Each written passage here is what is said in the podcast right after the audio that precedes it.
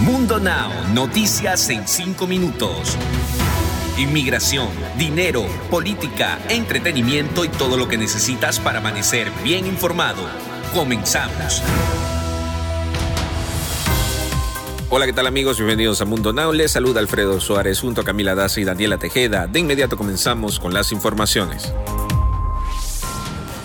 El jefe de la Unidad para América del Norte de la Secretaría de Relaciones Exteriores de México, Roberto Velasco Álvarez, publicó un mensaje sobre la resolución de la Suprema Corte de Estados Unidos respecto a la implementación del programa Quédate en México. En apego a los principios constitucionales de nuestra política exterior, el gobierno de México no se posiciona con respecto a dicho fallo. No obstante, la Secretaría de Relaciones Exteriores enfatiza que una decisión judicial de ese tipo no obliga a México y que su política migratoria se diseña y ejecuta de manera soberana. En consecuencia, el fallo de la Corte Suprema de los Estados Unidos no tiene una implicación directa a la gestión migratoria del gobierno de México, dijo Velasco. Igualmente indicó que el gobierno de México iniciará un diálogo técnico con el gobierno de los Estados Unidos con el objetivo central de evaluar los escenarios en la gestión de flujos migratorios ordenados, seguros y regulares en la frontera común.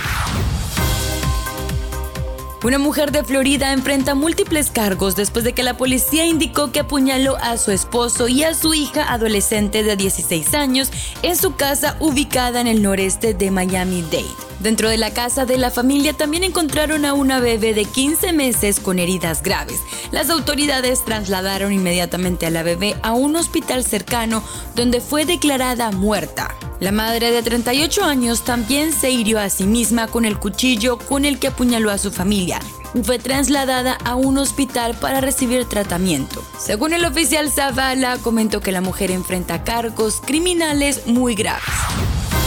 El gobierno de Estados Unidos exigirá a los solicitantes de residencia permanente y de otros tipos de visas, como las de refugiados, estar vacunados contra COVID-19, anunció este miércoles el CDC. Esta medida será implementada a partir del 1 de octubre del año en curso. La vacuna de la COVID-19 ahora cumple con los criterios de vacunación para los solicitantes de estatus de refugio o inmigrante, indicaron en un comunicado.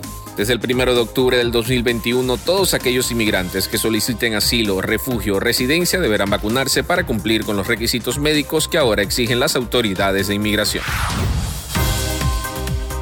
Los talibanes dijeron que provocarán una reacción y amenazaron con consecuencias si Estados Unidos o el Reino Unido no abandonan Afganistán el 31 de agosto y deciden extender el plazo para la retirada de sus tropas. El presidente estadounidense Joe Biden quiere que todos los estadounidenses hayan abandonado el país para fin de mes, aunque admitió el domingo por la noche que se estaba discutiendo una extensión y fuentes militares del Reino Unido dijeron que necesitaban otros 15 días para evacuar a todos. Y aquí les traigo las noticias más actuales de sus artistas favoritos. Con ustedes, lo más nuevo del entretenimiento. Súper tenebroso. Les cuento que una mujer mexicana se vuelve viral en redes sociales después de que asegura que al menos el 90% de los artistas hacía pacto con el diablo, entre ellos la cantante y esposa de Tommy Motola, mejor conocida como Thalía, quien comentó que quitarse las costillas, rumor que le ha perseguido por años a la mexicana, era uno de los pecados más grandes. La misma mujer que generalmente aparece con un paliacate blanco en su cabeza y con suéteres tejidos, se volvió una vez más viral al confesar que al menos el 90% de los famosos y artistas hacían este pacto, acusando directamente a la cantante mexicana Thalía.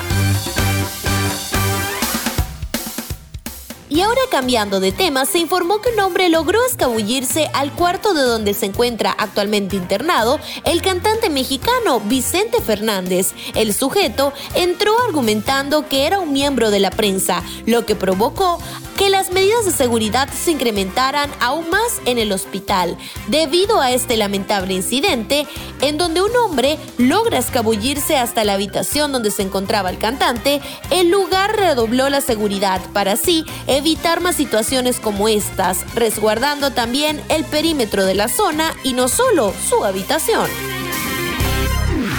Deportes. Y en los deportes, el presidente deportivo de Pumas, Jesús Ramírez, anunció su dimisión del cargo con carácter de irrevocable mediante un comunicado oficial del equipo en redes sociales. El equipo auriazul inició con mal paso de la apertura del 2021 bajo las órdenes de Andrés Lilini, quien en las primeras seis jornadas suma dos empates, tres descalabros y apenas un triunfo que lograron este fin de semana frente al Puebla. Actualmente marchan en la posición 14 del campeonato mexicano, pero en el accionario el conjunto felino apenas suma tres anotaciones y ocho goles en contra. Y antes de despedirnos, los dejamos con una frase de Mundo Inspira. Si te caíste ayer, levántate hoy. Recuerda que puedes ampliar estas y más noticias al ingresar a www.mundohispánico.com. Les informó Camila Daza, Alfredo Suárez y Daniela Tejeda. Mundo Hispánico solo está a un clic de la información. Nos escuchamos en la próxima.